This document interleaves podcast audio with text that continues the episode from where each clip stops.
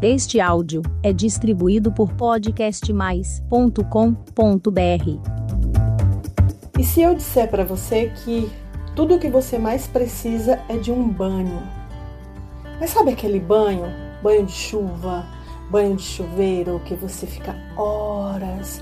Sabe quando você faz algo que você se sente suja e que você toma aquela ducha e que te dá uma aliviada? Que tal tomar um banho?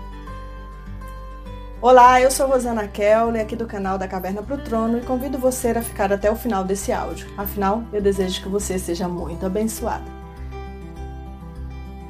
Foi exatamente assim que eu me senti quando eu saí daquele templo naquela noite. Eu senti que eu tinha tomado um banho, mas foi um banho diferente, um banho como eu nunca tinha tomado antes na minha vida. Um banho que limpou. Certamente toda a minha sujeira, toda a culpa que eu carregava, todos os sentimentos de tristeza que me envolviam naquele momento, mas foi um banho que tocou a minha alma. Ele tocou o meu coração, ele me lavou internamente. E a partir daquele dia eu nunca mais fui a mesma pessoa. Quando eu acordei no outro dia, a sensação que eu tive era que alguma coisa tinha me preenchido, mas eu não sabia identificar o que que era. Eu fui inundada por uma calmaria a qual eu não sentia. Eu fui inundada por uma sensação de conforto ao qual eu não entendia. E quando a noite chegou, certamente, eu tomei um banho de água normal, me troquei e fui para o culto de mulheres. A partir dali começou um processo de transformação, um processo de cuidado. Aquele grupo de mulheres ao qual eu comecei a visitar, naquela comunidade, elas começaram a cuidar de mim, começaram a cuidar das minhas emoções, dos meus sentimentos, com palavras, com abraços, com orações, com estudos, e de uma forma muito inesperada eu percebi que as coisas elas começaram a mudar. Em um tempo muito próximo a partir daquele momento, as minhas emoções elas começaram a canalizar para um lugar, os meus pensamentos começaram a se centralizar novamente e eu passei a sair de casa novamente. Eu passei a planejar novamente. E eu já morava em São Paulo há muitos anos. Eu já estava em São Paulo há aproximadamente 10 anos naquela época, eu creio que sim. E mas eu não tinha vontade mais de voltar para o Ceasa. Quando eu olhava para a realidade do CEAGESP, eu não me via mais dentro do CEAGESP. Afinal de contas, eu estava num processo de cura. E um processo de cura, ele pode ser em 24 horas, mas ele também pode levar tempos luz. E eu sabia que eu estava num processo de cura. E o SEASA não era o lugar que eu gostaria de estar. Quando eu precisava passar dentro de um ônibus em frente ao SEASA, eu virava a cara para o outro lado porque eu não conseguia olhar. Olhar para o SEASA me remetia a, a dor, me remetia a confusão mental, me remetia a, a toda aquela perturbação que eu estava passando e eu não queria passar por aquilo novamente, eu queria me livrar daquilo. Então não era o lugar que eu queria estar de maneira alguma. E inesperadamente começou a me aparecer pensamentos de sair de São Paulo. Eu comecei a desejar sair de São Paulo, de querer voltar para o Maranhão. E tomando essa decisão, eu parti para isso. Eu entendi que São Paulo, naquele momento, ele não tinha nada para me oferecer ou pelo menos não tinha nada que me interessava, né? Eu estava ferida, eu estava machucada, eu estava decepcionada, eu estava triste, enfim, eu estava vivendo uma merda, resumindo. E eu pensei, eu falei, eu vou para o Maranhão. E vim. E nessa vinda, eu falo nessa vinda porque nesse momento eu estou no Maranhão e vindo para o Maranhão nessa época, no final de 2011, me apareceu uma oportunidade. É uma oportunidade de um sonho que, que eu sempre tive lá atrás, de trabalhar com comunicação, de trabalhar com uma rede de televisão. E eu vim com essa proposta, um empresário dono de uma emissora, ele conheceu o meu trabalho, eu mandei o meu trabalho para ele, nós começamos a entrar em contato e ele me fez uma proposta de estar tá vindo para o Maranhão para trabalhar na emissora dele. E eu falei: Uau! Olha as coisas acontecendo era altamente novo para mim, gente. Eu estava saindo do Ceasa, eu vendia café até então, eu estava saindo de um processo de depressão. tudo que eu queria na minha vida era mudança. E mudar fazendo algo que eu sempre quis fazer dentro da área que eu estudei, que eu me capacitei. Meu Deus, que coisa maravilhosa! Vou aceitar esse desafio lindamente e, e vim de mala e cuia, vim embora. Deixei São Paulo para trás e vim embora. E começou um novo ciclo na minha vida. Começou um ciclo diferente, começou um ciclo novo.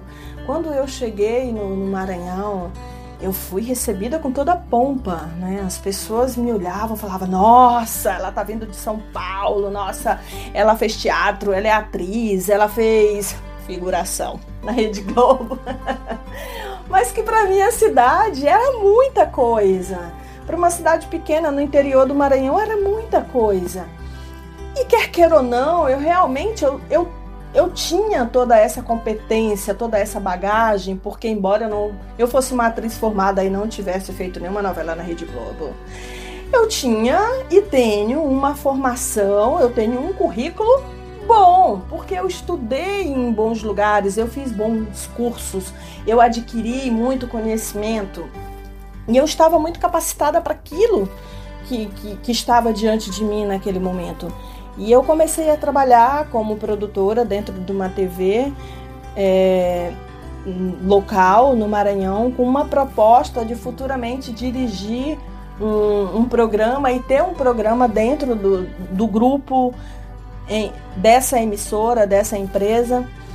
E foi um tempo maravilhoso, foi um tempo de aprendizado, foi um tempo de crescimento, foi um tempo de crescimento ao qual eu comecei a colocar a mão na massa naquilo que até então para mim era tudo tão teórico. Eu vinha de uma vida ali de acordar duas horas da manhã, fazer café, ir pro Ceasa, lidar com os peão, dizer, meu filho, bora tomar café. De, dos peão tá me chavecando o dia todo, tá me cantando o dia todo, ô oh, bunda bonita, ô oh, vamos sair, vamos fazer aquilo, porque sim, eu ouvia muito isso. É. Trabalhar num ambiente só de homem, meu Deus do céu, você vai ouvir coisas que você jamais imaginou. Então a minha realidade até então era aquilo. E eu comecei a desbravar um mundo novo, um mundo da, da informação, o um mundo da, da televisão, o um mundo da comunicação e de certa forma da fama, né? Porque eu, eu tinha muita autoridade naquilo que eu fazia. Então é, saindo do, do meu chefe, as coisas precisavam passar pela minha mão. Então era eu quem dizia o sim, eu não. E isso é bom ter essa sensação. Eu sempre, eu sempre tive um espírito de líder muito gritante dentro de mim desde a adolescência. Então era muito bom fazer aquilo. Infelizmente as coisas não deram certo dentro dessa emissora por problemas com o dono da emissora, por questões financeiras, por uma falta de honra do compromisso dele para comigo com aquilo que ele me prometeu que faria. Eu acabei saindo dessa emissora. E aí começou um tempo bem complicadinho aí. Mas dentro desse tempo em que eu já estava no Maranhão, então assim, eu já entendia o que que era esse caminho novo que eu vou chamar para vocês, um caminho de luz. Eu, eu já via o que, que era esse caminho de luz, eu já conseguia ter essa percepção de onde eu estava e do que eu queria, e eu sabia que para continuar naquele caminho de luz eu precisava absorver cada vez mais daquele caminho de luz. E nesse tempo em que eu estava na emissora, e saí da emissora, eu passei por mais um baque, foi mais um sonho que eu vi indo embora. Foi mais um sonho que eu vi virando a esquina. Mas aquilo ele já não me abateu de uma maneira que eu não tivesse forças para me levantar, porque eu já estava sendo alimentada daquela luz que eu tinha conhecido alguns meses atrás.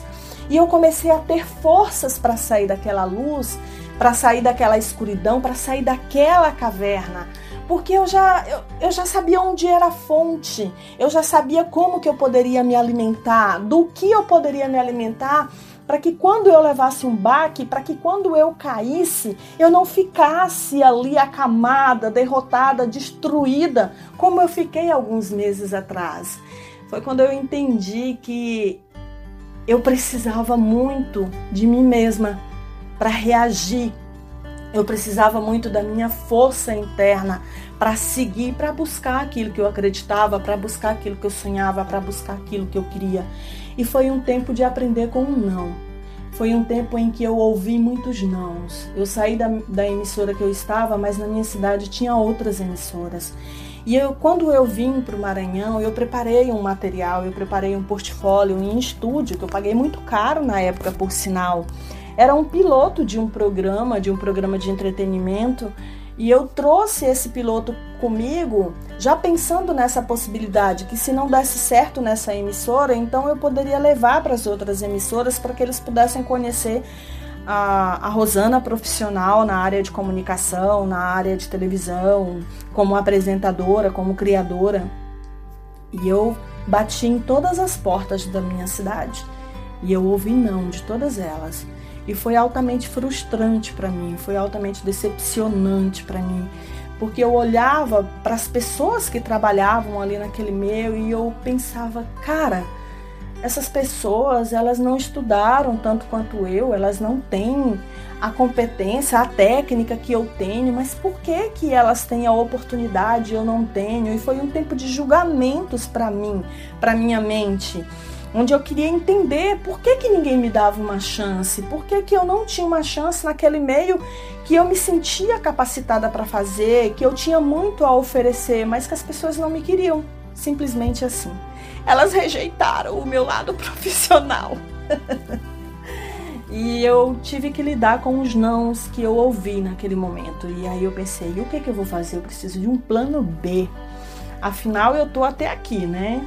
Para o Ceasa eu não vou voltar. Para São Paulo eu não vou voltar. Mas no meio desse monte de não, algo surge. Adivinha, gente? é isso mesmo. Um outro alguém chegou. Um outro amor apareceu. E eu vou contar essa história para vocês no próximo podcast. A gente se vê na próxima história, para não deixar esse áudio muito longo. Continua. Essa história continua. Te vejo logo ali. Tchau, tchau. Este foi mais um áudio distribuído por podcastmais.com.br.